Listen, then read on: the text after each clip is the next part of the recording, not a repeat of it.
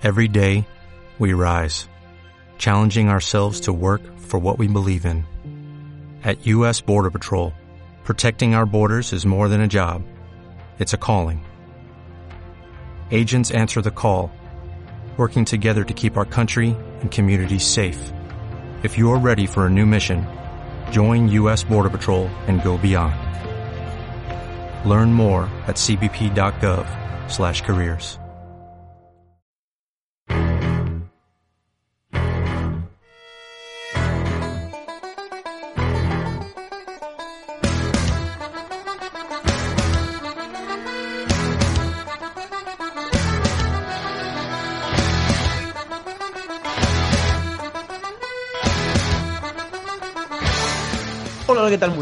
Bienvenidos un día más al podcast de básquet entre comillas. Bienvenidos una semana más a este, este vuestro podcast de baloncesto. Recordándoos que mañana tendréis la previa de la, de la NBA, eh, así que estad muy atentos. Ya os dijimos en el podcast anterior que iba a venir Nacho Losilla a comentarlo con nosotros, así que bueno, eh, ese podcast pues ya os digo, lo tendréis mañana, así que estad muy pendiente porque la verdad es que está, va a estar muy, muy, muy, muy, muy bien y bueno, pues ya hacemos la NBA, pues habrá que, habrá que hablar de otra cosa que no sea NBA, porque vamos a hablar mucho las próximas semanas, eh, así que hoy volvemos con el podcast de actualidad, donde como siempre pues repasaremos la ACB y la eh, Euroliga. Eh, primero, eh, tenemos a don David Sánchez Lasso, eh, saludos. Eh, todo ok, José Luis. Eh, además, pues mañana con don Juan Ignacio, ¿no? Con don Juan Ignacio Rosilla, lo cual está bastante bien. Aquí a comentar un poco la jornada de que ha terminado hoy domingo para vosotros antes de ayer. Y nada, poquito más. También hablaremos de la Euroliga, que yo creo que va a ser lo que más ocupará el podcast, ¿no? Que ha habido jornada doble. Y así que la ACB la pasaremos de manera rápida y rauda, ya que además solo ha tenido ocho partidos, porque si recordamos ya había habido un partido adelantado la jornada anterior, que es ese Casa de Monzaragoza contra Fuego Barcelona, que está comentado en el podcast de la semana pasada. Así que dicho esto, eh, vamos a presentar a Mario, que hoy es el que más tiene que trabajar en todo. ¿Qué tal, Mario? ¿Cómo estás? Muy buenas, David. Pues como comentas, esta jornada hemos tenido doble semana de Euroliga, eh, dos partidos para cada equipo y sobre todo hay que contar mucho los españoles que afortunadamente pues hemos tenido una semana para ellos. Luego lo comentaremos y luego, como también he dicho, ya se ve una jornada más corta de lo habitual con ocho partidos en lugar de nueve. Pero realmente con partidos, mm, algunos interesantes que comentar, así que vamos ya, ya con ello, que tampoco tiene mucho tiempo que perder. Ahí estamos. Y por último, Juan Pedro Belmont, eh, ¿qué tal estás? ¿Qué tal, chicos? Eh, antes de nada, Lasso, yo creo que eh, nuestro amigo Nacho Losilla no es Juan Ignacio, simplemente Vale. Ignacio, así que lo dejamos ahí. Hola. Y, nada, pues con muchas ganas de comentar eh, lo que hace sobre la pista el glorioso OCB Murcia. Exactamente, eh, fantástico. No sabemos ni los nombres de nuestros invitados, eh, por lo menos por parte de Lasso. El resto Don, Ignacio. Ya, ya sabía que era Nacho, pero yo he puesto que era Juan Ignacio, pero, pero he sido completamente humillado ahora mismo por el señor Juan Ay. Pedro, que sí, que es Juan. Bueno, pues vale, dicho esto. Eh, hay que decir antes de empezar a comentar tanto Liga Endesa como Euroliga que hoy ha acabado la WNBA. Eh, justo cuando estamos grabando esto, eh, como sabréis si os gusta el baloncesto femenino, eh, pues se han ganado las Chicago, las Chicago Sky, Skies. eh, 3-1 las finales. Eh, 74-80, acaba de terminar el partido, ya digo, cuando estamos grabando esto. Eh, y nada, por decir así algunos datos. Gracias y- por el spoiler, Pablo, que me lo iba a haber repetido. Venga, pues un saludo. Bueno, perdón, lo siento. Bueno, pues es una verdadera lástima. Yo, yo sinceramente no lo sabía, Juanpe, perdóname. Eh, hoy no le sale nada a Juanpe. Hoy no le sale nada a No, Juanpe. no, le da bien, ¿eh? Hoy no es el día bueno. Todo mal. Lo siento, Juanpe. Bueno, ha estado bien el partido, lo puedes ver, ¿eh? Ha estado emocionante. Bueno, Buen final ha tenido. sí, ha tenido buen final. Eh, dicho esto, bueno, pues las más destacadas ha sido sin duda Ali Eklukli, que ha hecho un partidazo, sobre todo pues para remontar el partido. Y, y, bueno, no voy a decir mucho más para que Juanpe no, no me pegue, pero me ha acabado con 26 puntos. Eh, y un 5 de 10 en triples. Eh, dicho esto, felicitamos a Astu Endur, que está en, los, en las Chicago Spy, Sky, que bueno, se convierte en la tercera jugadora española eh, después de Amaya Valdemoro y de Ana Cruz en ser campeona de la NBA. Dicho esto, cerramos el capítulo de baloncesto femenino, un capítulo que nunca se debería haber abierto porque Juanpe no había visto la final. Dicho esto, eh, vamos con la Liga Endesa. Eh, está Lasso, eh, que nos tiene las seis claves, como siempre. Bueno, esta vez no son seis, las he agrupado, digamos, en tres. Primero vamos a hablar de una clave que son equipos que parece que esta temporada van bastante en serio. El primero es el Murcia, que ha apalizado a Obradoiro por 34 puntos. El segundo es Burgos, que pues voy a que mis palabras, que compitieron muy bien contra Valencia Basket y además en inicio de la Champions les ha metido, bueno, les ha venido muy bien para, para seguir por la senda de la victoria. El tercero, Gran Canaria, que ha vuelto a parizar de Betis, o hablaremos en otra clave del Betis, porque Pablo creo que tu barco se está hundiendo a marchas forzadas. No, no, no, yo no es mi barco, de hecho ya me tiré en el anterior podcast ah, del barco, yo ya dije que no confiaba nada en esto. Ah, pues, pues, ahora estás nadando lejos del barco. Y el cuarto es el Breogán, me gustaría, pues eso, eh, agrupar estos cuatro equipos, porque para mí quizá dentro de los no favoritos están siendo los que más me están gustando. Eh, pues, UCA Murcia, una temporada de momento muy seria eh, estos partidos que el año pasado quizás se le atragantaban un poco, pues los está solventando de manera espectacular y está demostrando ya pues el salto que hay entre los equipos de la parte baja de la tabla y ellos que quieren estar ahí arriba. De hecho, creo que ahora mismo van terceros en la clasificación. 104 puntos, easy win, easy life y los de siempre, Isaiah Taylor y James Webb. Eh, y por parte de McFadden, pues está ahí también apoyando, pero sobre todo estos dos, Isaiah Taylor y James Webb, que están haciendo una temporada tremenda. Yo creo que, bueno, que van a calar bastante fuerte en Murcia y que esta temporada va a ser muy recordada dentro de, la capital del Segura, como llamo yo a la ciudad, ¿no? Eh, vamos a continuar con Burgos, que, además, pues empezó ganando la Champions, la, bueno, la, la Champions League y, bueno, y, hoy tener un partido muy especial, especialmente por el regreso tanto de Peñarroya como de Jasil Rivero al pabellón eh, y además que se les ha recibido de muy buena manera. Perdieron contra Valencia, quizá contra un equipo que es bastante superior a ellos esta temporada, pero han competido muy muy bien. Bien Dani Díaz de nuevo, bien Alex Renfro, así que creo que Burgos de momento pinta pinta bastante bien y de hecho están ya cerquita de los puestos de playoff, están eh, novenos. Eh, otro equipo que, queremos, que, quería comentar así rápidamente, el Valle Gran Canaria, que están haciendo un gran de campaña. Creo que van a hacer una temporada similar a la anterior si quitamos la parte mala. O sea, el año pasado les costó mucho arrancar, creo que este año pues eso ya no, ya no les está pasando y si recordamos la gran segunda parte de temporada que hicieron la campaña pasada, pues creo que se va a repetir. Eh, victoria por casi 30 puntos al Betis, en este caso por 94 a 70 en un partido bastante, bastante colar y Limane Diop lleva haciendo dos partidos buenos, lo cual es noticia, también bien Califa Diop, así que de momento el, el Valle de Canaria que le funciona absolutamente todo, incluso Diop. Y por otro lado, Breogar, que le ha competido bastante bien al Madrid, mm, de manera para mí sorprendente, esperaba, esperaba una caída por todo lo alto, y se, se consagra ¿no? ese Big Three, ¿no? entre comillas, del equipo lucense, entre Musa Heinz y Mahal Basic, que creo que, bueno, ahora mismo son los tres pilares que sostienen al equipo gallego y por parte del Madrid, luego lo haremos de Euroliga, pero ojo con Gerson Yabusele, que podemos estar hablando de uno de los mejores fichajes del Madrid de los últimos años. Les está funcionando de una manera espectacular y para mí está siendo el mejor del equipo junto como siempre, junto, como a Walter, junto a Walter Tavares. Eso como la primera, la primera, el primer punto que quería tratar. Así que como aficionados, primero voy a dar paso a Juanpe, si os parece que hemos hablado primero de Murcia, y después damos paso a Mario para que hable del partido de Valencia. Vale, pues eh, poco que comentar de este partido. Realmente muchos detalles, pero el resultado habla por sí solo. Como dato curioso, es la victoria más amplia en un partido fuera de casa para UCAM Murcia, esos 34 puntos de diferencia, y se resume en que se juntó el hambre con las ganas de comer. Vimos la mejor versión defensiva de UCAM Murcia, con un equipo que, si habéis visto el partido, salta de una manera súper agresiva a líneas de base, ahoga completamente a los exteriores de, de, Obradoiro y en ataque pues tenemos a una Isaiah Taylor que yo creo que lo estamos viendo en su mejor nivel individual de siempre. Yo creo que en su mejor etapa, que podría ser Atlanta Hawks o la Universidad de Texas, no se le vio tan acertado en ataque como se le está viendo en este inicio de temporada con UCAM. Para poner un poco esto sobre contexto, Isaiah Taylor es, ahora mismo es el líder anotador de, la ACB con eh, una media de 18,8 puntos por partido. Y en triples es el segundo en porcentaje y está con un 61,5% de acierto. Es una absoluta barbaridad lo que está haciendo el base norteamericano. Y luego eh, lo que serían los secundarios, entre comillas, de UCAM también están funcionando a la perfección.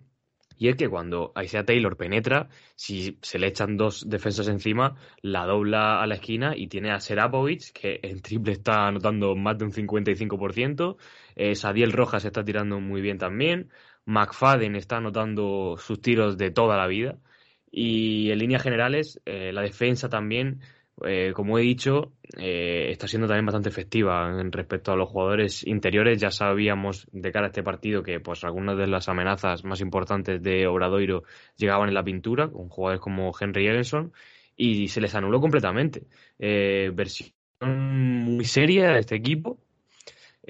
siguen estando las dudas o incertidumbres de si este nivel se puede mantener durante un largo plazo.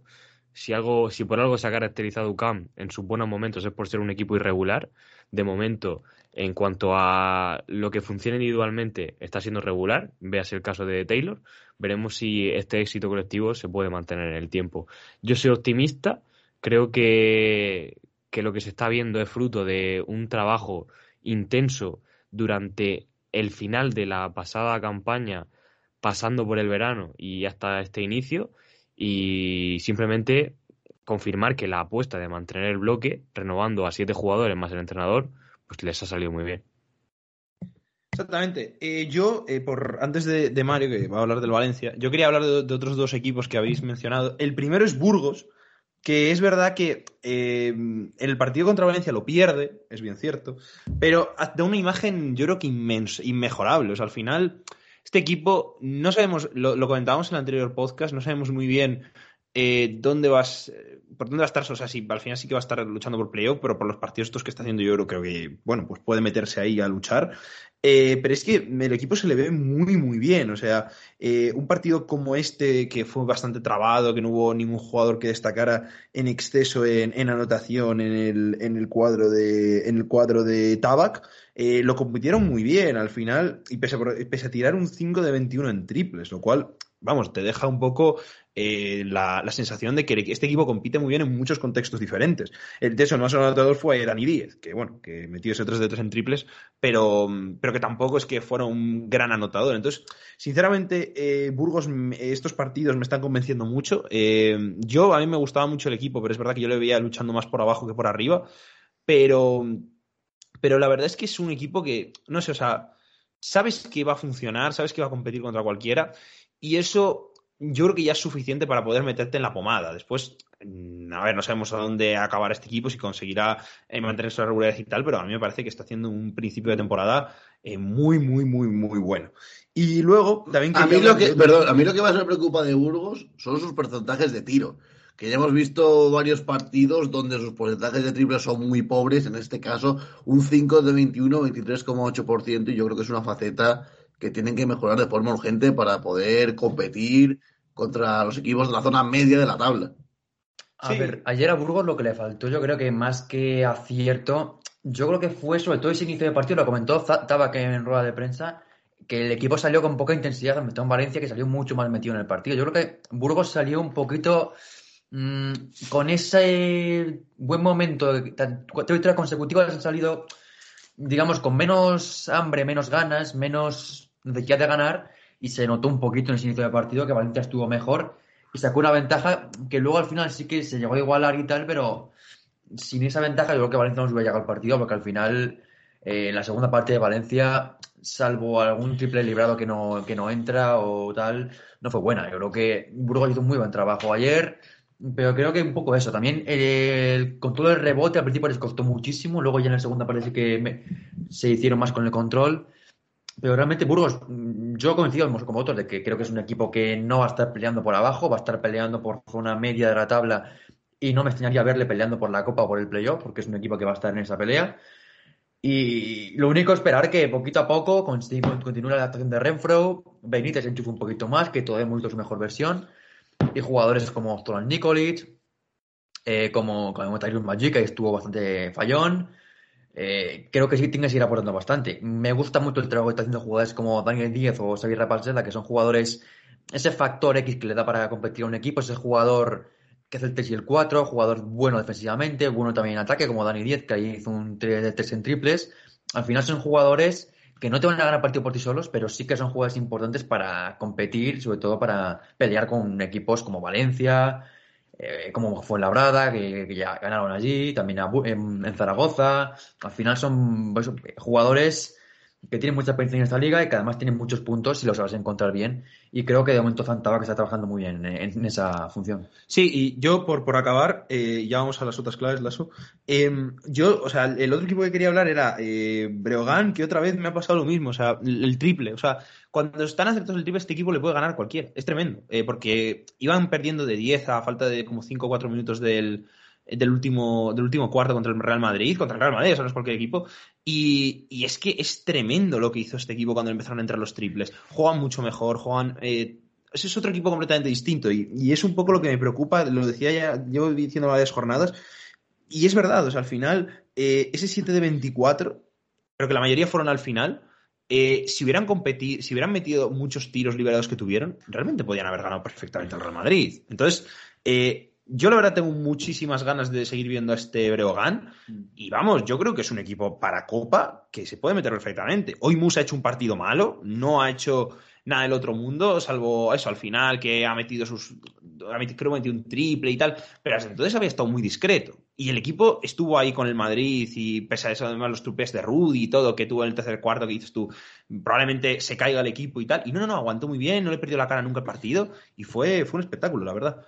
Eh, sí, de Mario, sí. Quería, ya que habéis comentado antes de Valencia, eh, comentar que me gustaría comentar lo que dice Juan de su equipo. Al final, está hablando más de Valencia por temas deportivos y sobre todo el tema de las lesiones que por el, juego del equipo. Al final, Peñarroya lo ha dicho en rueda de prensa, no puede preparar el juego, no puede preparar el equipo para jugar al baloncesto, tiene que prepararle para mantenerse en el partido, para competir.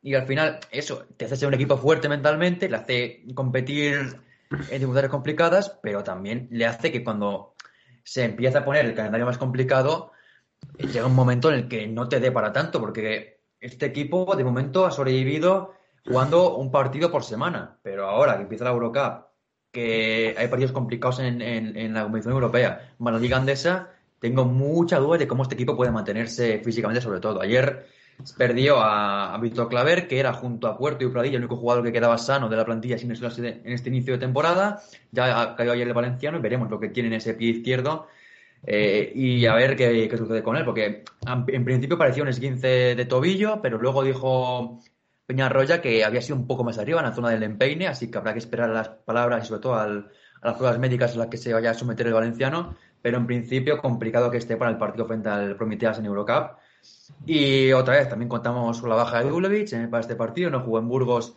y, no tampoco lo va a hacer frente al Promiteas.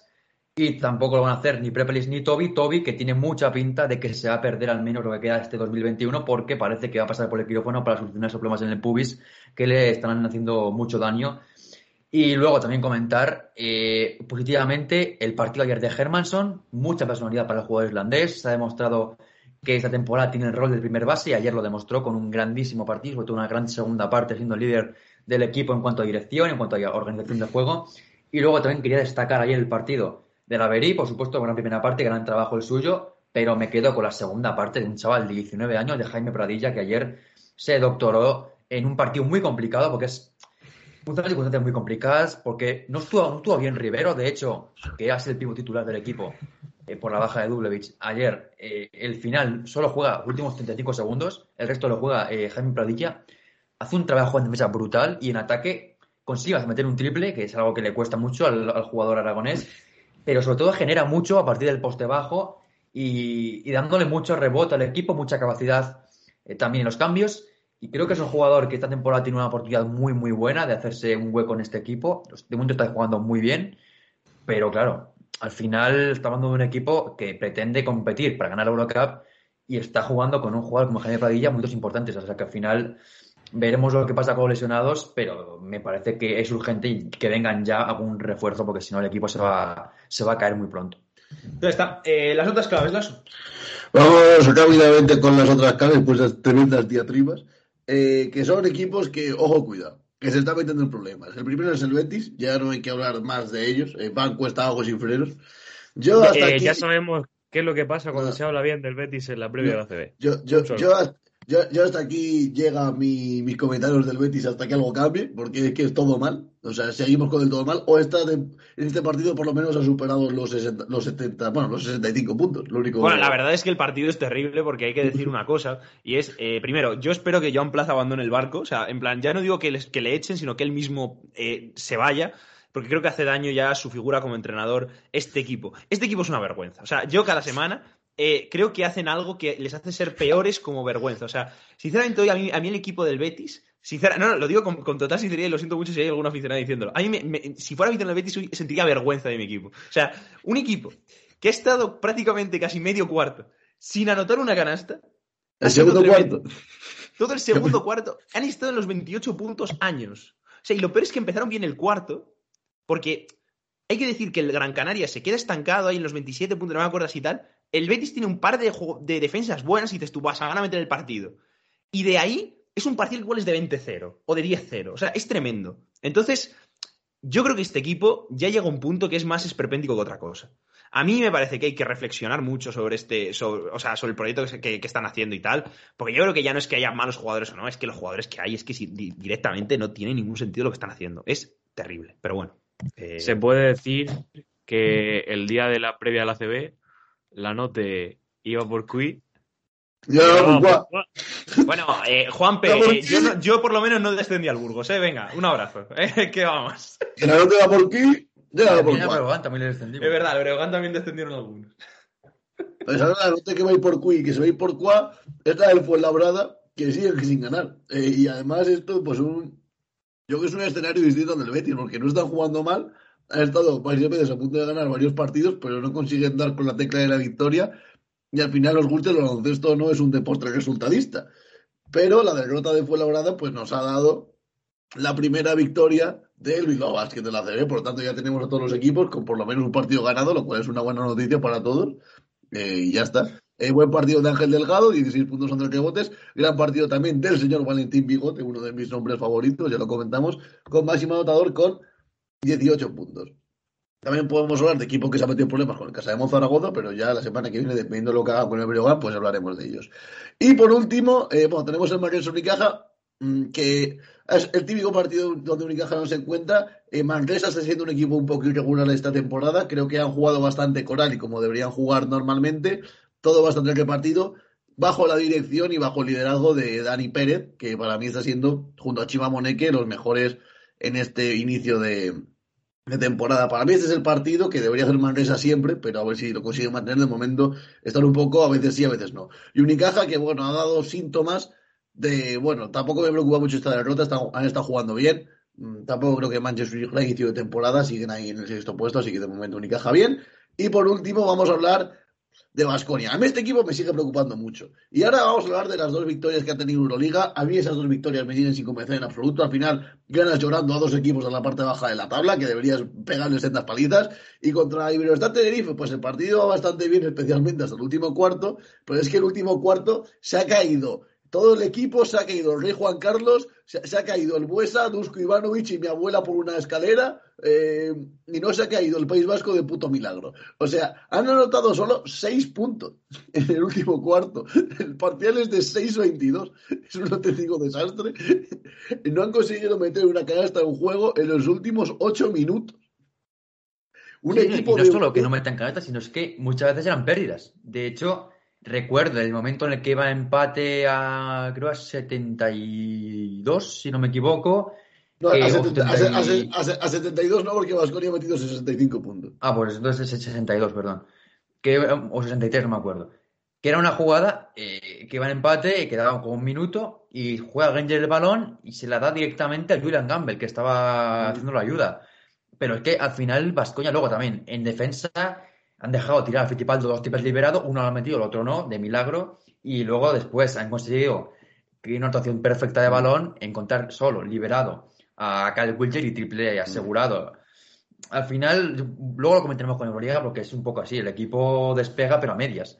Y aquí en Liga Andesa, pues eh, le pasa eso, que al final no puedes jugar con los mismos jugadores en tres partidos en una semana. Mm. Y es que Granger ha hecho una semana espectacular en Euroliga, pero ha Sí, quedado que la Liga Andesa con la lengua afuera. Y, y evidentemente, frente a un equipo como Iberostar Tenerife, pues no ha podido ser. Aunque Tenerife, cuidado. Mm. Hay comentarios Sí, sí. de ellos que han, que han ganado sin, sin, sin el Madini, es decir, que es algo que la temporada pasada Y Y, sin y casi sin Marcelino. Sí. Sí, ha jugado bastante mal. nos hubiera costado mucho ver a este equipo sin Madini y sin Marcelino a buen nivel. Y le hemos visto ganar con un Fittipaldo a nivel espectacular. Buen partido también de Kyle Wilger. Sí, a mí sobre Bien. todo me gustaría destacar a Julian Gamble, que ha sido un poco el factor Sí, la segunda parte Cuarto- William Garvey, porque fue al descanso muy mal. Sí, y especialmente el último cuarto, creo que, que ha sabido remontar ¿no? el partido, siendo un poco el eje vertebrador del ataque con los balones al poste bajo. Les ha hecho bastante daño y buen partido de Julian Gamble, especialmente en los últimos 10 minutos. Creo que hay que hablar de la, del inicio de temporada de Fittipaldo, que creo que es tremendo. O sea, se está hablando muy poco de este jugador. Yo creo que porque el Tenerife quizá no ha sido eso, está un poco bajo el radar y tampoco está tan exuberante y tal, pero lo de Fittipaldo es tremendo. O sea, está es un inicio impresionante eh, en todas las facetas. Ha tenido partidos de asistencias muy altas, de anotación muy alta, de triples, de tal. O sea, es impresionante lo que está haciendo el, el base de Tenerife. Y, y cuidado, porque yo repito, a mí Fittipaldo siempre lo he dicho cuando- desde que le ficharon, es el factor de diferencia de este Tenerife. Como esté este nivel, esta temporada puede ser muy importante. Eh, Sí, dicho esto, eh, esto pues acaba aquí la jornada de ACB. ahí está. Eh, yo creo que ya se están organizando bastante las cosas. Ya tenemos la parte baja con Bilbao Basket, con Betis, con Unas Fuenlabrada, Obradoiro y Casa de Monzaragoza. Andorra, que yo creo que va a seguir de ahí en breve. Ya son dos partidos seguidos ganando y creo que una vez, lo comentamos, una vez que empezarán a ganar, creo que ya esto va para arriba. Y, Andorra.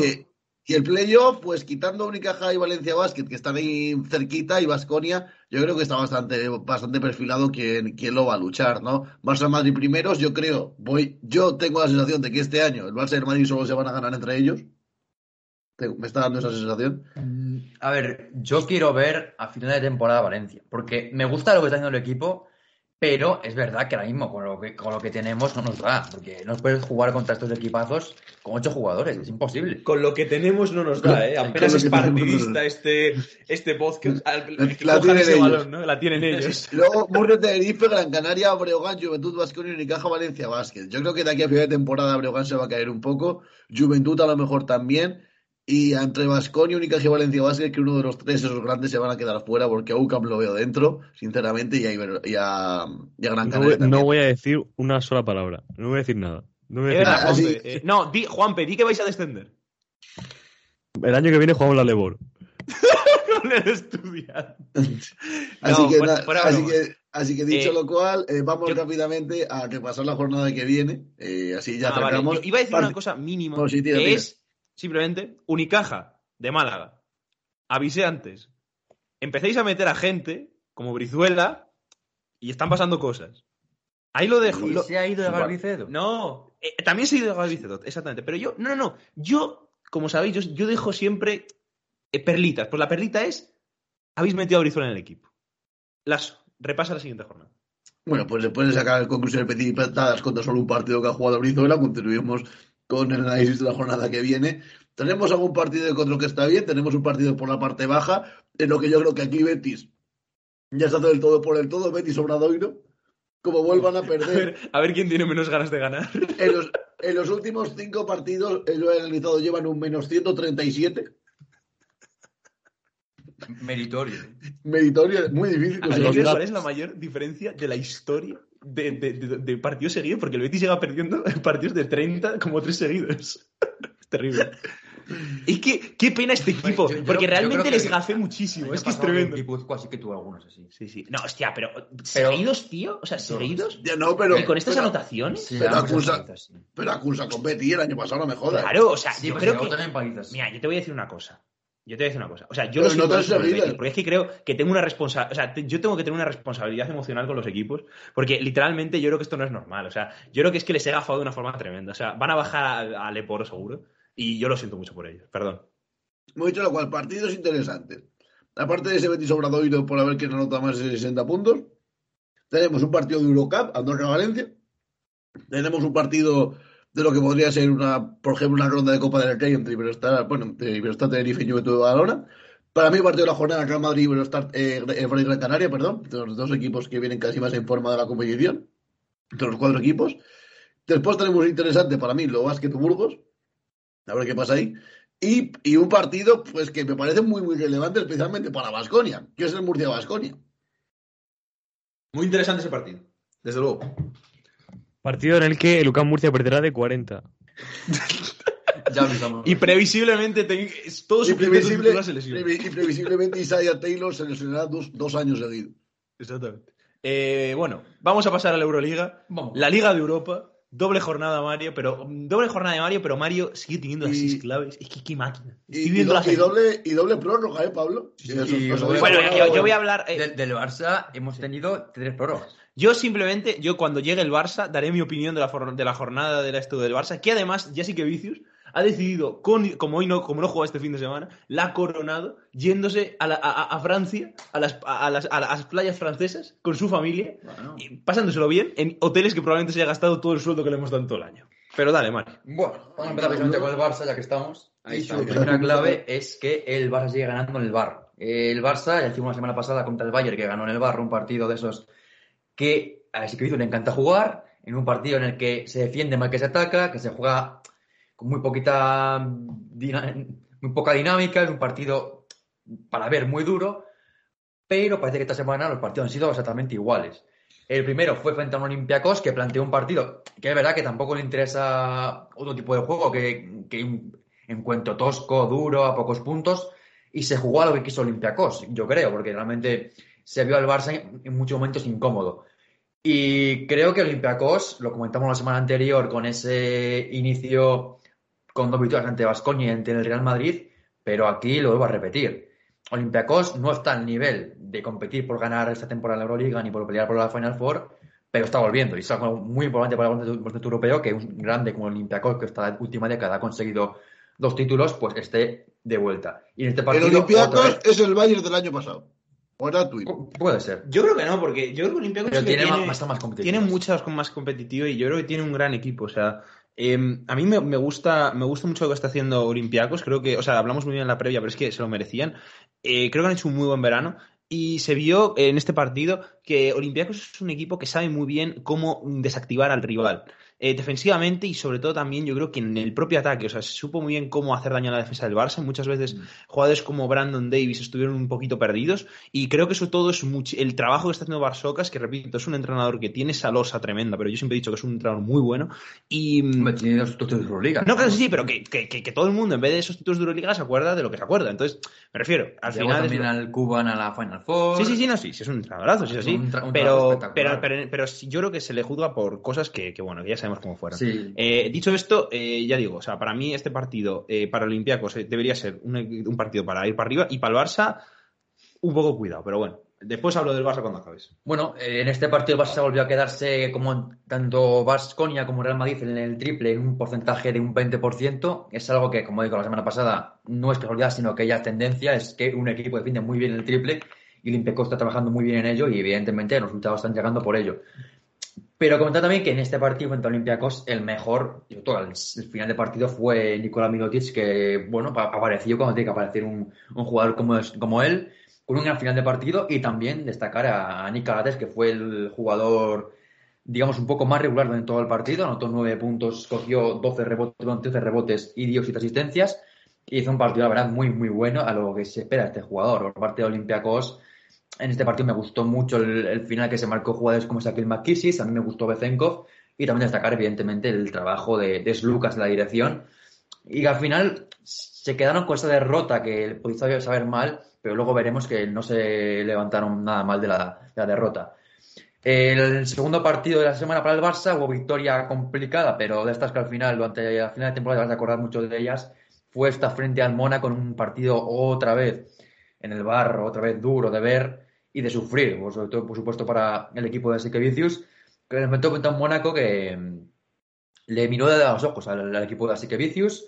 Partido muy, muy complicado contra un Mónaco que jugaba eh, con su público, por primera vez recibía un equipo como el Barça, eh, el partido más importante de su historia hasta el momento, y habían y consiguieron eh, hasta el final estar ahí. Se acabó escapando, sobre todo por algún triple que se les salió jugadores como, como Leo Westerman, que hizo un gran partido, pero al final falló algún lanzamiento Sí, sobre todo forzado. es ah, lanzamientos que no son muy suyos y yo creo que quería Sí. venganza y se motivó No, demasiado. muy, muy bien, verdad que hizo unas acciones espectaculares. Sí, sí, sí, luego. Pero destacar sobre todo en este partido dos nombres para mí de la temporada son eh, principales en este Mónaco. Primero, Will Thomas, 15 puntos para él, con 9 rebotes. Y luego también eh, Donta Hall, que aunque sí que acabó con menos puntos, menos rebotes, es un jugador capital en este Mónaco, es un jugador que eh, solo recuerda a un jugador en toda Europa que pueda asemejarse a lo que él puede generar, que es eh, Walter Tavares, es un jugador que defensivamente intimida muchísimo, tiene una capacidad de salto que parece de otra galaxia, es un jugador que pega unos brincos que son espectaculares. El mate que metió fue tremendo. El mate que se hizo en este partido fue espectacular, pero luego hablaremos del que hizo contra el Real Madrid, que fue una cosa bárbara. Y luego también este partido Mike James, que jugó tocado después del partido contra el Real Madrid, donde salió al final con rampas en el gemelo, se le vio físicamente peor en este encuentro. Pero aún así ganó el Barça un partido complicado gracias a un jugador que en este partido se, se reivindicó. Excelente partido de Brandon Davis con 27 puntos, 10 rebotes para el jugador ex del Salguiris que fue el mejor de un Barça en el que si tuviera que destacar un segundo nombre, hablaría de Nicolás la que jugó un gran partido. Al final, sobre todo. yo creo que fue un poquito más de, más a menos, porque empezó metiendo triple y luego falló alguno más. Me gustó el partido de la, la es verdad. Yo, yo creo que al final le dio mucho, mucho, mucho, mucho, criterio al equipo, yo creo, al final. Sí, aparte de eso. Y luego también destacar el partido de, de Nick Calates, que anotó 11 puntos y hizo su primer doble con el Barça, porque además se cogió 11 rebotes. Y vamos a hablar ya de la segunda clave. A Mirotis no le destacas, que es el. Hombre, este, partido, este partido no fue su mejor. A ver, metió la canasta decisiva. Porcentaje sí, metió una canasta decisiva, pero yo realmente este partido se ganó por Brandon Davis. Porque en el último cuarto, donde el Barça no metía ni una, fue él el que lideró al equipo. Y sí que tengo que hablar de un jugador negativamente, porque siempre hablamos positivamente de él, es Corey. de Corey Higgins, que ha una semana para olvidar. En este partido hizo un porcentaje en tiros de campo de 1 de 6 y frente al Olympiacos tampoco estuvo mucho más allá, se quedó en un pírrico porcentaje. Creo que metió 11 puntos, pero sí, fue bastante. a ver si lo puedo encontrar. El porcentaje de eh, Higgins en el primer partido frente al Olympiacos fue un 4 de 10. Eh, por lo positivo, evidentemente, el Barça ganado dos partidos, dos partidos complicados frente a Olympiacos y Mónaco, que llegaron hasta doble jornada como invictos, así que evidentemente son equipos complicados de batir y buenas victorias para el equipo de Asique Vicius.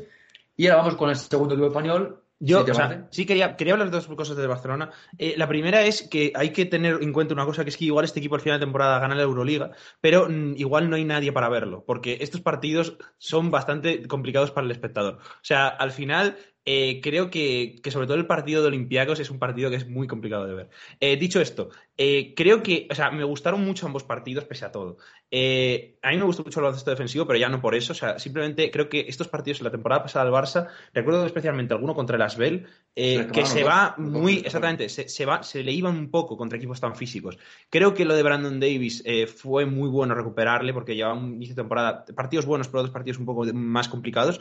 Y, y creo que son partidos que demuestran que este equipo es muy competitivo y que incluso es un poco más competitivo que el año pasado. Eso está muy bien y sobre todo también lo que dices tú, y a mí eso me parece clave.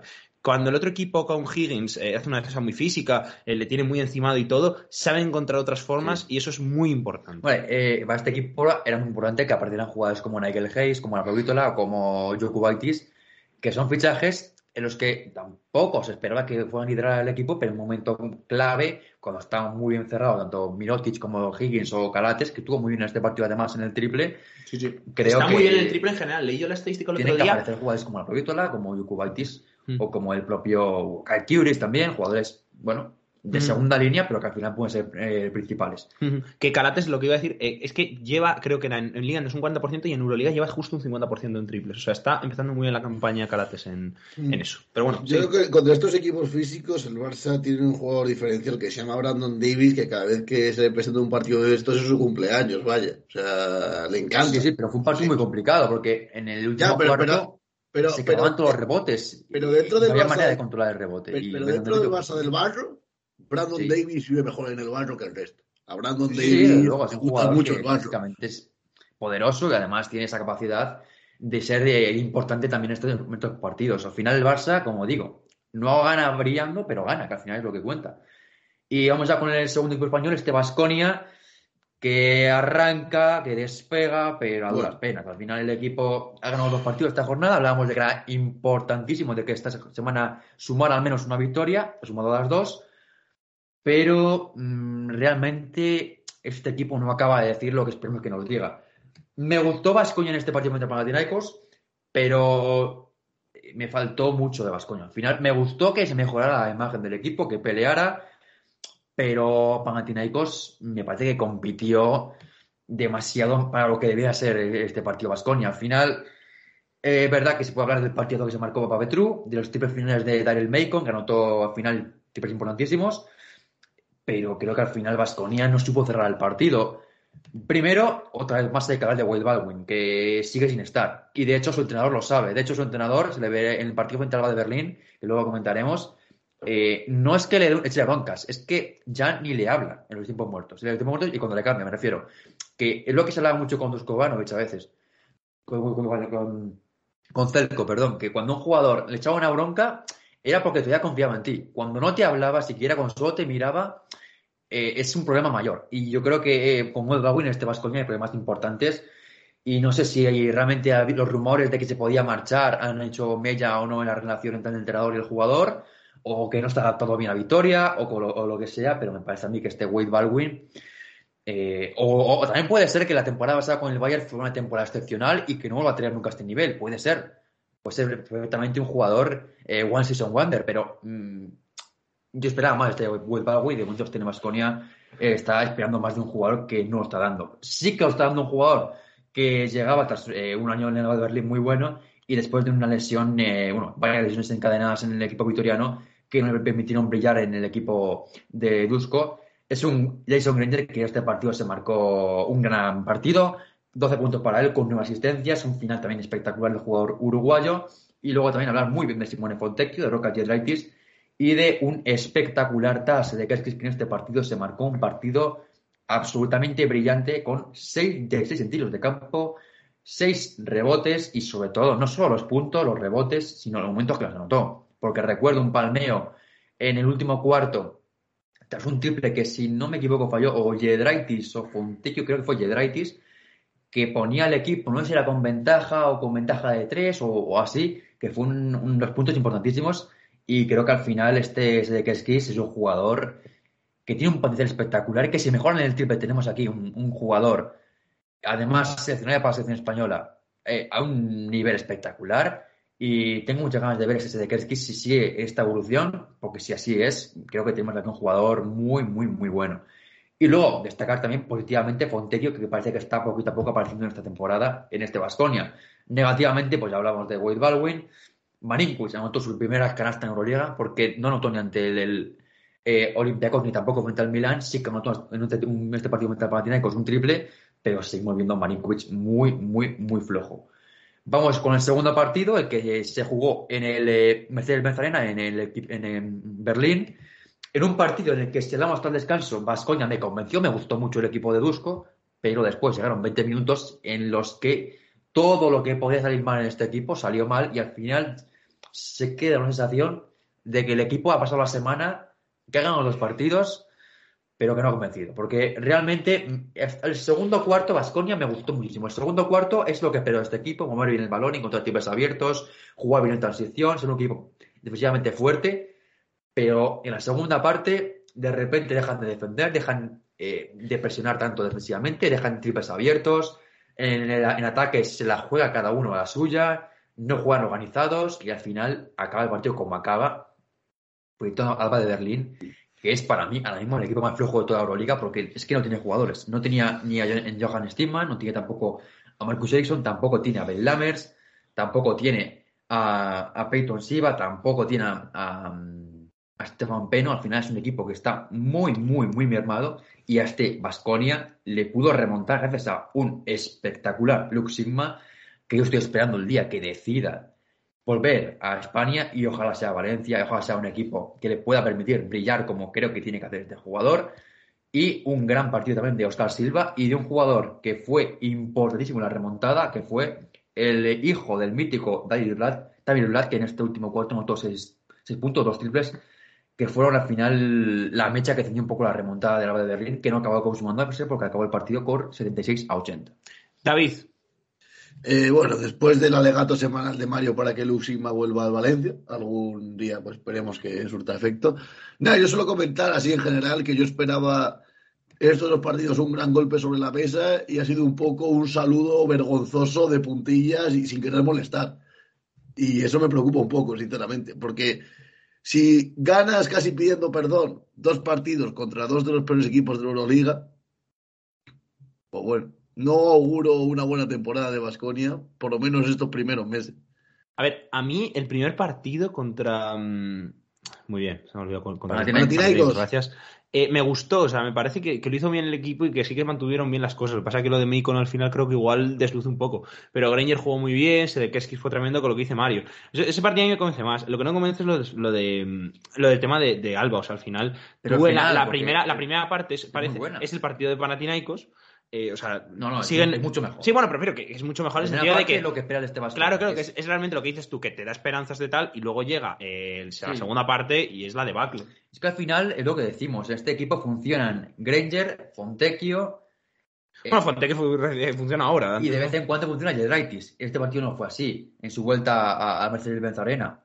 Jugó muy bien Granger, me gustó también Fontecchio, en su vuelta también a, a Berlín. Pero Baldwin volvió a hacer un partido pésimo. Cuatro puntos para él, con dos de cinco en tiros libres, uno de cuatro en tiros de campo. Sí.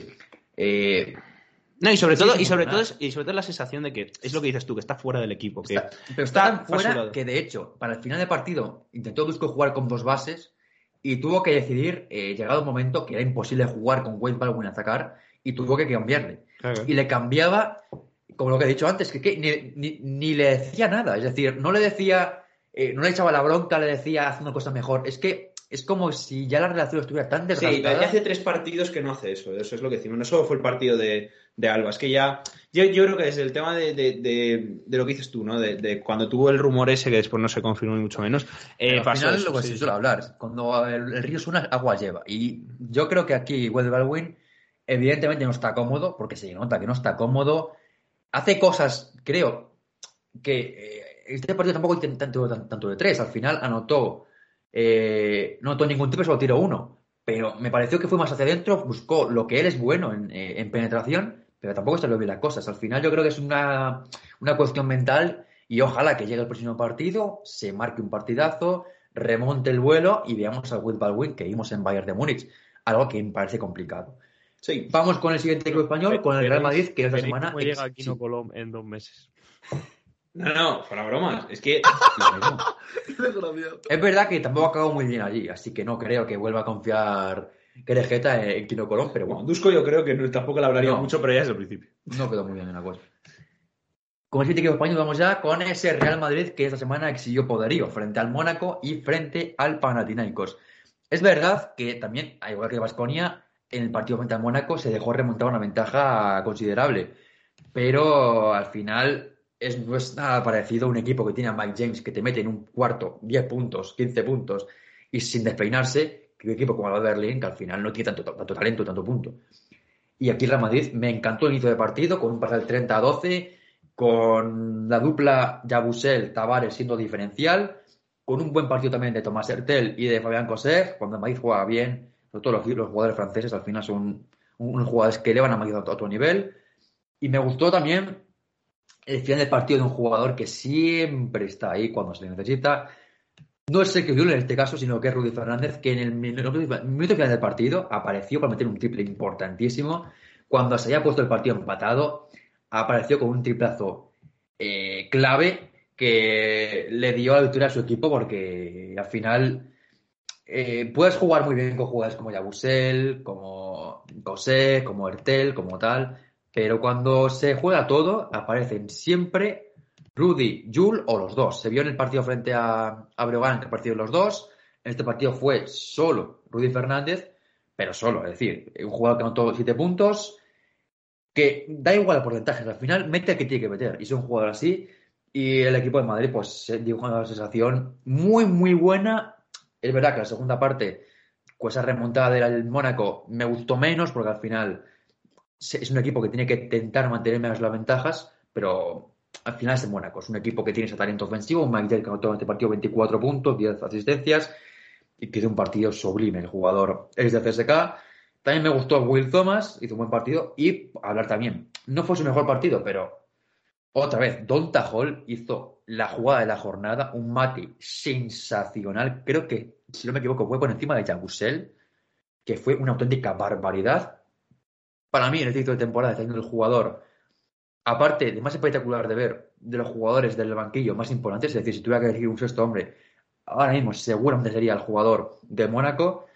Y este equipo que no ganó este partido, pero volvió a dejar la sensación de que va a competir ante todos y entre cualquiera. Y al final pueden ganar o no, pero este Mónaco eh, es un equipo muy complicado de batir, defienden muy bien, atacan muy bien también cuando Mike James se enchufa. Y esta, esta jornada no ha una victoria, ha perdido frente al Real Madrid frente al Barça, dos equipos que no han perdido ningún partido, lo cual evidentemente habla de que ha perdido contra los mejores, pero este Mónaco va a ser un equipo, va a estar ahí según la pelea por los playoffs.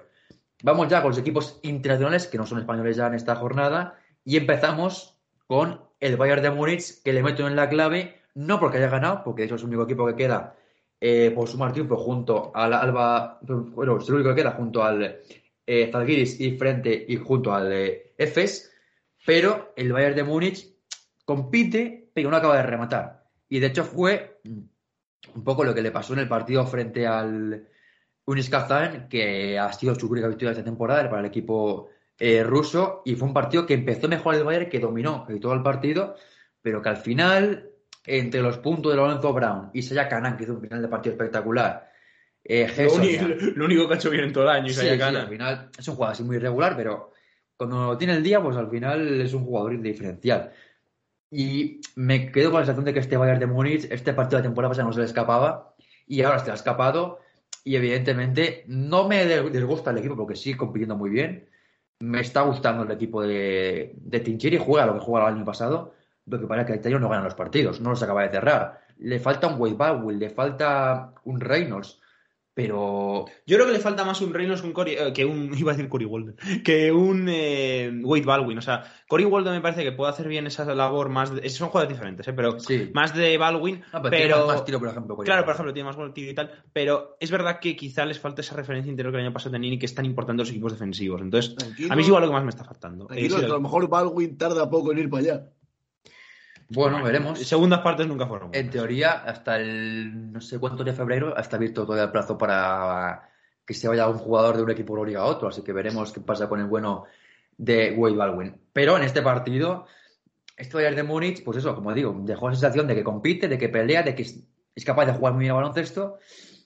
Pero frente a un equipo que para mí es de los más irregulares de la, de la competición y a mí de los que menos me está gustando, este Unis Kazan, pues no acaba de, ganar los partidos y luego se verá también en el siguiente partido, la siguiente jornada, cuando se enfrentó a Zenit de San Petersburgo y también en otro final igualado se le acabó acabando la victoria.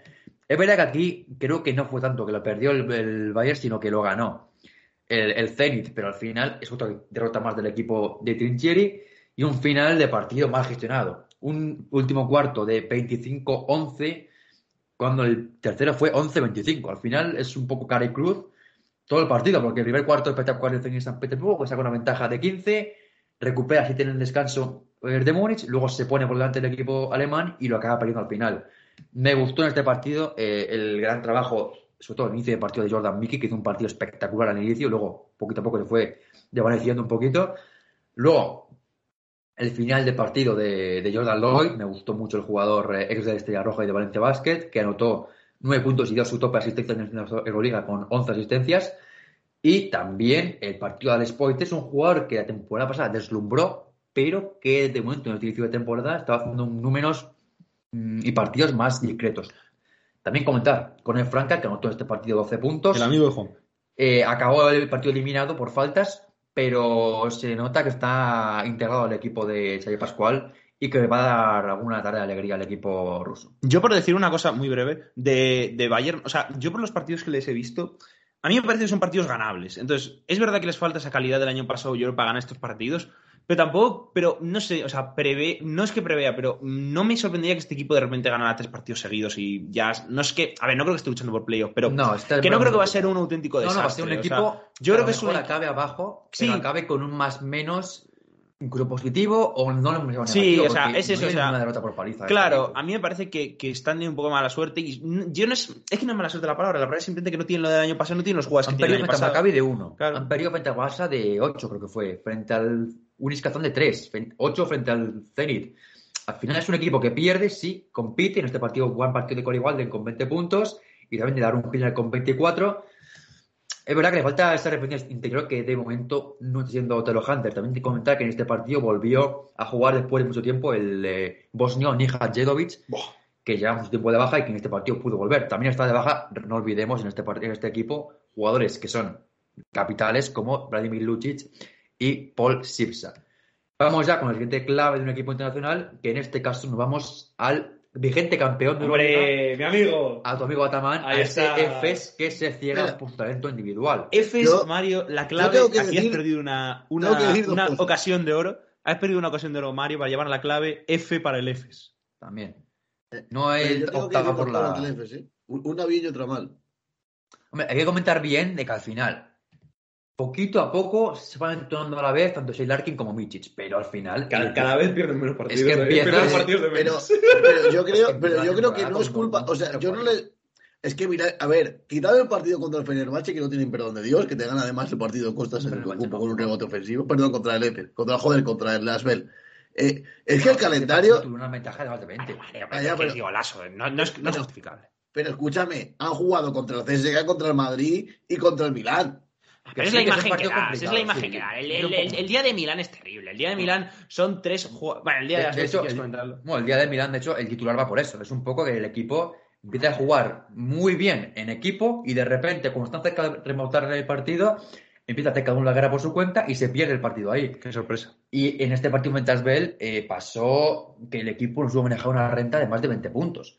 Hizo un buen primer cuarto el equipo de, de Atamán, un buen segundo cuarto, ventaja al descanso de eh, 14 puntos, pero llega de repente la segunda parte y es como que el equipo se relaja, que se ve el partido ganado y Asbel, que es un equipo que esta temporada va a ser un dolor de bola para cualquier equipo, siempre lo ha sido, eh, muchas veces es contra los grandes, pero frente a el EFES o equipos así parecía que no acababa de estar ahí, pero esta temporada, cuidado con, con el Asbel, que en este partido con un gran final de Chris Jones, también con Antetokounmpo, que anotó ese, ese palmeo decisivo para ganar el partido, El malo de los Antetokounmpo. bueno, el, el cuarto en este caso, el tercero en este caso.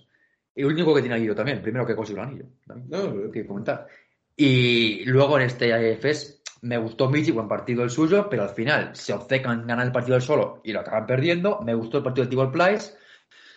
Me gustó también Rodrigo Val algún tramo, Silarkin también, pero otra derrota del equipo de Ataman que al final la temporada pasada también empezó así, empezó perdiendo partidos, pero cuidadito, porque al final es un 0-4. Se meterá en playoff seguro, pero claro, no lo mismo acabar primero, segundo, que octavo o séptimo. No va a acabar ahí, seguramente acabará eh, cabeza de serie. Pero cuidadito con este EFES, que yo creo que este equipo al final, la temporada pasada, eh, ese handicap de, de ir toda temporada remolque le vino bien para llegar bien al final.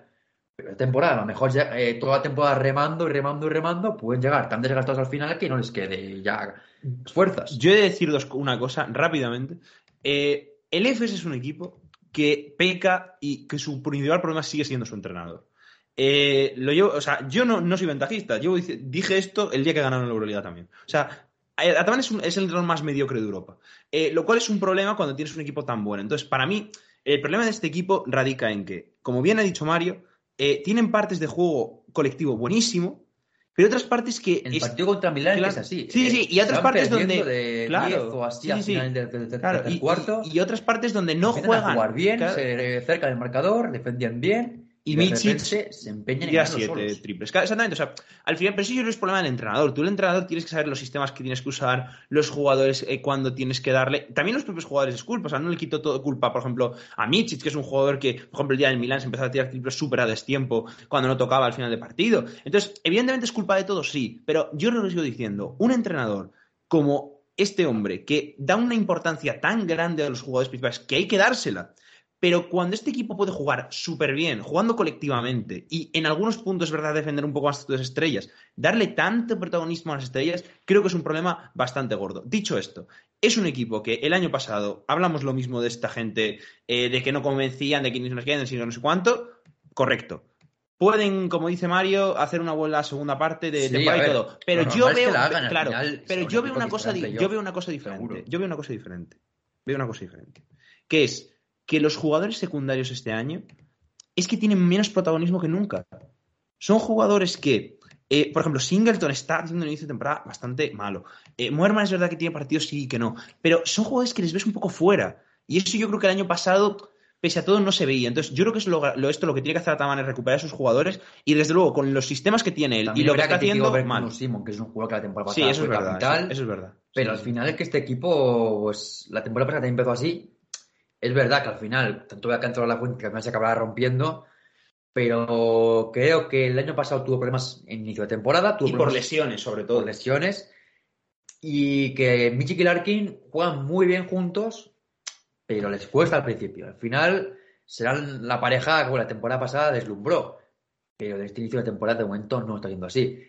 Y vamos a con la última. Y yo creo que además es consecuencia de- de la- de- del problema de Michi, que está haciendo muchísimo más protagonismo que Larkin en este Sí. principio de temporada. Y eso es un problema. Larkin se le ve un poquito fuera incluso. Pero bueno, a ver, es que al final el MVP de la temporada pasada fue Mitic, el MVP también de la Final Four. Al final, el jugador que se iba a ir a la Euroliga, bueno, la Euroliga, la NBA era. Y al final, pues creo que ese peso, ese contrapeso, es complicado de manejar, porque al final tienes a los dos mejores pases para mí de la competición en el mismo equipo, en la misma posición, y tiene que saber manejarlo. Y Ataman, de momento, no está siendo capaz de hacerlo. Y vamos ya con la última clave de esta jornada de Euroliga, que es Ulis Kazan, que hace historia negativamente. Porque ya hemos hablado antes de que, que ganó en la jornada 3 al Bayern de Múnich en casa, su primer partido de esta temporada, pero en el segundo se Uh. marcó uno de los peores partidos que he visto nunca en la Euroliga de la moderna. se lavó de manos. En este partido frente a Fenerbahce de, de Estambul, un Va. equipo que perdió en la jornada del martes frente al Alba de Berlín y que aquí apareció de 39 puntos. Resultado que parece de cadetes. 80 el Fenerbahce, 41. 41. 41. Yo animo a nuestra audiencia a ver los parciales por cuarto. que en el tercer cuarto anotaron cinco puntos. Un parcial que anota el equipo de Juanpe. Y, y parece un parcial bueno. Pues aquí. No, el equipo de Juanpe de cadetes, hay que decir. De cadetes. de cadetes. Y aquí el me parece malo, cuidado. Y ¿Qué, parece, qué? Malo, y parece malo Juanpe. Sí, sí. Y, y aquí este partido es que no le salva a nadie. Al final, yo lo decía mucho con esta en Cazán, que me parecía que algún día pasar esto, que es un equipo. Los porcentajes de tiros son, son, son, son para verlos. Hay tanta Muchas gente, veces. tantos anotadores, tanto punto, tanto ego, que al final eso algún día va a acabar cayendo. Bah, los, Los Saya Canan se marcó un partido de 4 y 16. Bueno, pero es que es un 2 de 8 en tiros de 2. 4 Un 2 de de 8 en 9 triples. Lorenzo Brown. Con un Jared- 0 de 4 en triples. Jared Bradley un 1 de 10. 1 de 9 para el, amigo- el amigo Gesonia. 1 de 4 para Bolonsevich.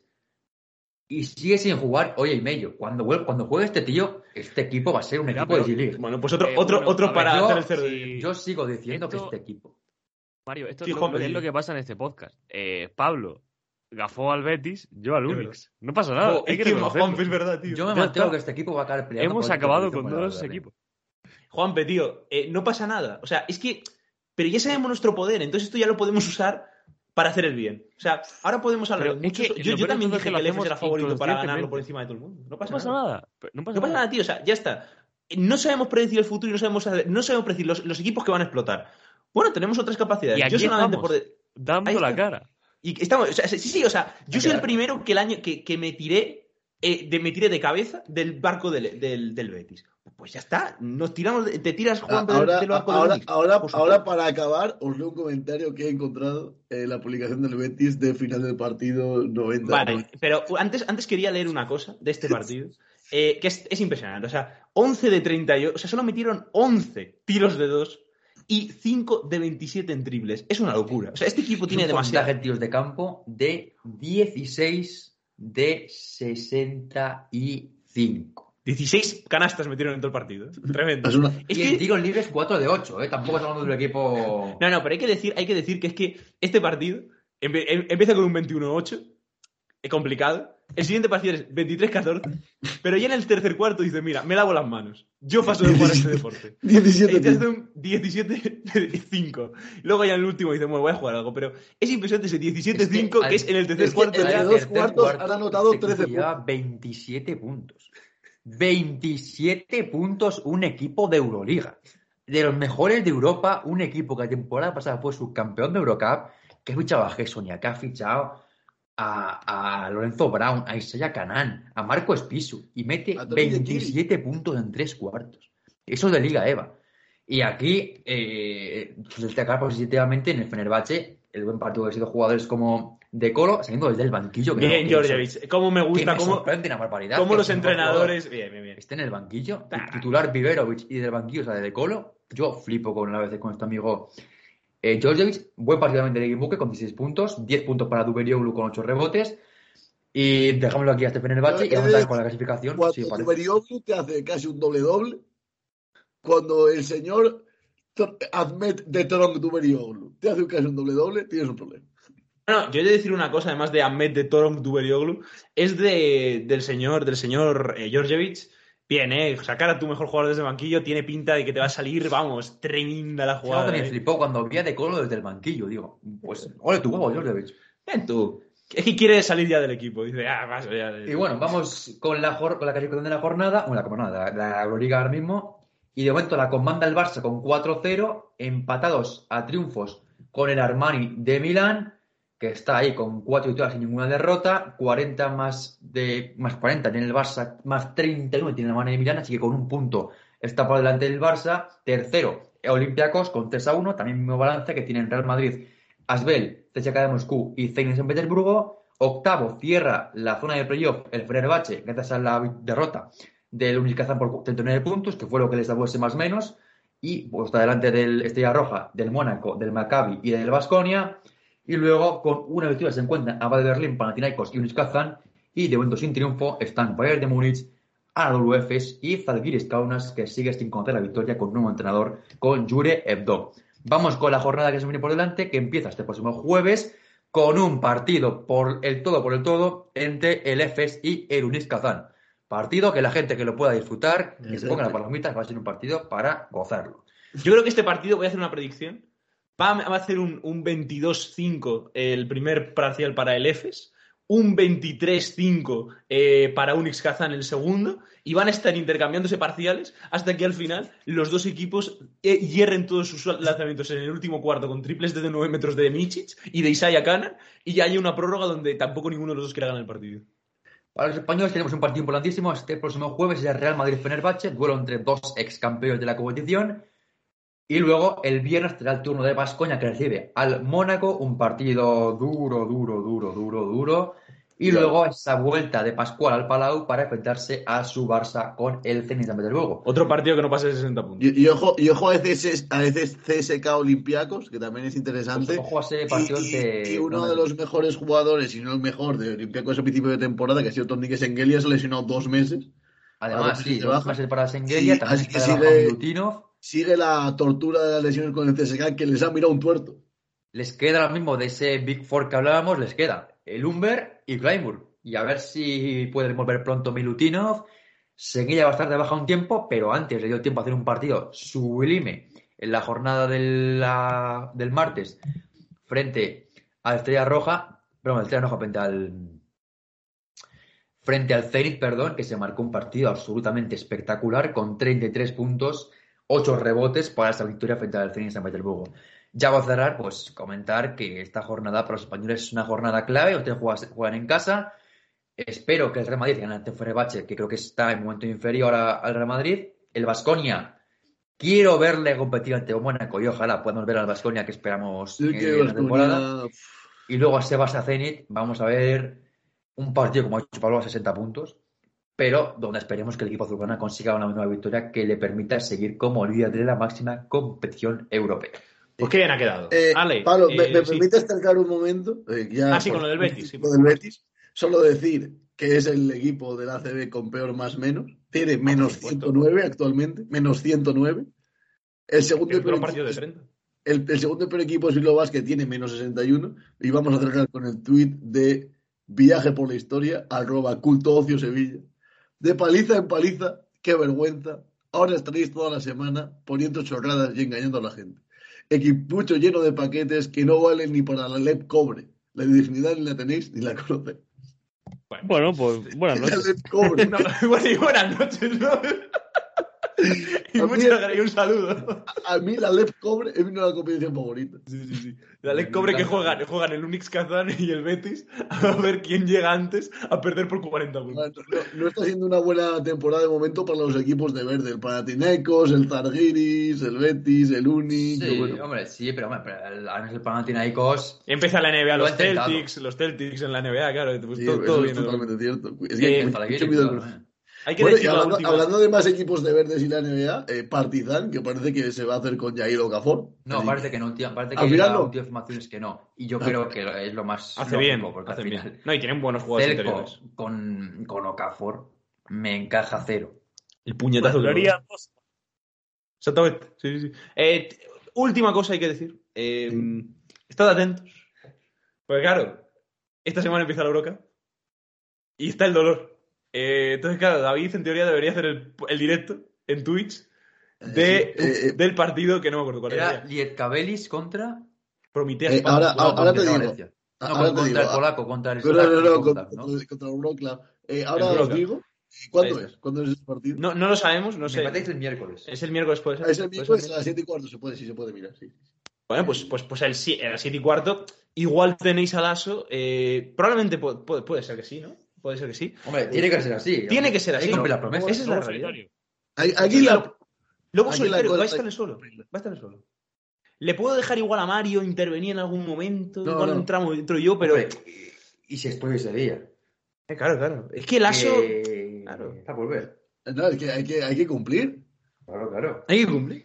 Y ese Lietkabelis, bueno, ese, primero en la cancha del equipo polaco, es Slack Broclav, Lietkabelis, Panevecis, un partido muy interesante que habíamos disfrutado en este. Sí, sí, sí. sí. Lasso. En nuestro Vamos a disfrutar Lasso, de, de- que de ese Vamos a equipo ver, de de, de este podcast y sobre todo de la Euroliga. No, no, no. Antes, antes de nada hay que decir, Lasso, ¿a, a día de hoy te conoces algún jugador de ambos equipos? No, pero puedo decir que Brocla, eh, en español se llama Breslavia, así que vamos a Bueno, todos. pues con eso rellenamos dos horas de Con. Breslavia, ¿no? Breslavia, que es una ciudad situada en el río Oder, en el oeste de Polonia. Es famosa por la plaza del mercado, que alberga una moderna fuente y está rodeada de elegantes casas adosadas. Muy bien, pues nada, que leemos toda Wikipedia hasta Bueno, el- yo el creo que igual sí que conoces a algún jugador de la plantilla de, del, del Lietkabelis, ¿eh? Y de- también del de Glocap, tiene que conocer. Uno al Hombre, menos. el Liescabelis tenemos a un amigo. A varios amigos de A varios amigos. Que, creo, creo que sí que En el tenemos especialmente a un amigo. A un amigo muy grande. De hecho, de hecho tenemos, amigo ah, que- podemos decir, que Juan, podemos decir, que, podemos decir, podríamos decir que es el amigo. El amigo. El amigo. El amigo, de la- el amigo al que no te llevarías de fiesta si sales por... con, con tus amigas. Por, Vamos a dejarlo por ciertas Estamos diciendo que Gadisevich está en el Lietkabel. Así es. Ah, me, me, me sonaba, me sonaba. Bueno, también está el amigo Dovida Kiedraitis, jugador del Sí. Movistar Estudiantes. Eh, de- del Lietkabelis salió el caballo de Kaunas, eh, pues nuestro amigo Martín Sayus. Y en, y en, Bres- en Breslavia, ¿no? Está jugando el hermano del exi- de nuestro exiliado político favorito, que le encanta. Ahí está. Eh, Pues ya- así que nada. Pues, pues ya tenemos el partido. Bueno, hecho. también está nuestro amigo Panayodis Kalachakis. Que, que lo conocerás tú, Juan, porque yo no. No tiene poder. Ahí que. Juanpe con los griegos se conoce hasta a su prima. Eso es verdad, eso es verdad, es verdad. Es verdad. Lo que es, lo que es la, la, la preferente B de Afganistán para Mario es la, esto de, es la liga griega para Juan. Bueno, dicho esto. Eh, dicho Bueno, esto. eh, eh, jugó, sí. jugó en el- con el Panathinaikos en Euroliga, algún partido, yo creo, ¿no? Yo es que no me acuerdo de lo siento. Ju- Jugó No- dos partidos, metió un tiro Kalesiakis. Me suena que la temporada pasada jugó algún partido, sí. Creo que a lo mejor Vamos. algún minuto tuvo. A ver. Algún minuto, bueno, no tiene mucha pinta. Eh, Bueno, Que por que- cierto, que- dato curioso, Panayotis eh, es como el, No, no, no. Este es el equipo el, de, el Pedro de, España. Sí, Sí, pero, no, no, no. eh. Este hombre ha jugado en equipos que no sé ni pronunciar. El Kalaizakis, este no es. El Kalaizakis, el que sí que jugó Euroliga, está todavía en el. Ah, el es el primo, ¿no? Será. Bueno, primo, El, primo, yo que el hermano. Pero el que. Ahí está, sí que jugó Georgios Euroliga sí, señor. Y no, No. está por aquí, pero vamos, la temporada Bueno, pasada o sea, jugó. sí, Es nuestro. Otra amigo. vez el podcast del Nunca Acaba. Hay que acabar ya con esto, Pablo. No, sí, sí, sí. Yo solamente iba a anunciar lo del podcast de mañana y ya está. Pero como estáis Ah, aquí discutiendo quién es el Bueno, mejor jugador de historia. Hablemos de la. Liga. Pero de esto, esto, esto es el bonus para la gente que se queda hasta el final. Es verdad. Un abrazo Esto para ellos. gusta a la gente. Dicho esto, eh, queríamos añ- quería añadir que eso, que mañana tendremos el podcast con el, con el rebautizado Juan Ignacio Losilla. Nacho Losilla para los amigos y para todo el mundo. Eh, exactamente, un abrazo a Nacho. Eh, y nada, lo subiremos ya, digo, lo subiremos mañana y miércoles, si no pasa nada, estad atentos a Twitter, pues tendremos a Lasso comentando el glorioso partido, que bueno, que eso, la Eurocup, que nos estamos volcando con la competición, y vamos a dar el mejor partido de la jornada. Clara- dicho esto, Canasta. eh, gol. canasta. Exactamente. Ensayo. Eh, dicho esto, un abrazo. Probablemente el título del podcast sea Unix y, Unix y Betis, eh, abrazos eh, para ambos. Eh, pero bueno, damos un abrazo a ambos equipos. Una historia compartida. Una historia, una historia común, exactamente. Eh, vidas, cruz, vidas paralelas. Un sueño compartido. Un sueño compartido, perder por menos de 40. Tú a, tú a Kazán y yo a Sevilla. Mira, Juanpe, si, si el Unix y el Betis pierden por menos de 25 puntos su partido de esta semana, eh, vamos, a, vamos a celebrarlo en el próximo podcast. Ahí lo dejo. Eh, dicho esto, es un objetivo demasiado ambicioso. bueno, no has visto los partidos del Betis. Son 25 puntos. O sea, Tanto el himno de Rusia a capela. Cantas el himno de Rusia. ¿Qué antes Vale. fue de la U? Y yo, y, yo, y, yo una, y, yo, y yo una sevillana. A ver si. a Juanpe, ver si el himno, todo- ru- Juanpe, el himno ruso que antes fue de la URSS. Así es. Así es. Gracias, Alfredo. Eh, así es. Eh, dicho esto, bueno, eh, acabamos aquí. Eh, muchas gracias por escucharnos. Si, eh, si estás escuchando esto, Todorovic, por favor, vuelve a China. Eh, te pagarán más y probablemente eh, tengas ganarás algún partido. Probablemente si está escuchando esto, Vicedo, vuelve a la Leboro. Vuela a la. Si está escuchando esto Todorovic, por favor, vuelve a China. Seguramente La me- semana que metas viene más la puntos gente por del partido que el Betis. Es verdad, que, es verdad, hay que actualizar, exactamente. Eh, jornada de Obradoiro, eh, buenos fichajes, todos los que jueguen contra él. O sea, perdón. Virutis es buena opción, Ese también. Cachus Robertson, también Ericsson es un buen jugador para Sí, sí, fichar y sobre todo también incluso Albero Oliver también es una buena opción Sí, como incluso, incluso, incluso eh, ¿cómo se llama este?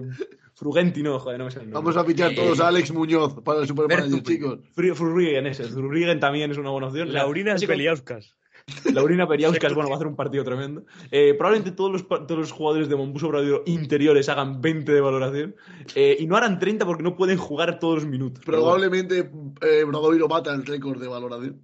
Sí, sí, sí, probablemente. Probablemente Ellen- Ellenson vuelva a la NBA después del partido de mañana. Así que nada, eh, gracias por. Bueno, de mañana, de, de la próxima semana. Dicho esto, muchas gracias El por eso. próximo sábado a las 6 de la tarde. Muchas, sí, ah. Otro, A otro ver cuánto está el partidazo Betis glorioso. sin meter un- un- un- una canasta y superar el récord de, de este- de esta semana. Bueno, muchas gracias a todos por escucharnos. eh, os esperamos aquí, esclavos del Unix y esclavos del Betis. Un abrazo y adiós. Every day, we rise, challenging ourselves to work for what we believe in. At U.S. Border Patrol, protecting our borders is more than a job, it's a calling. Agents answer the call, working together to keep our country and communities safe. If you're ready for a new mission, join U.S. Border Patrol and go beyond. Learn more at cbp.gov/careers.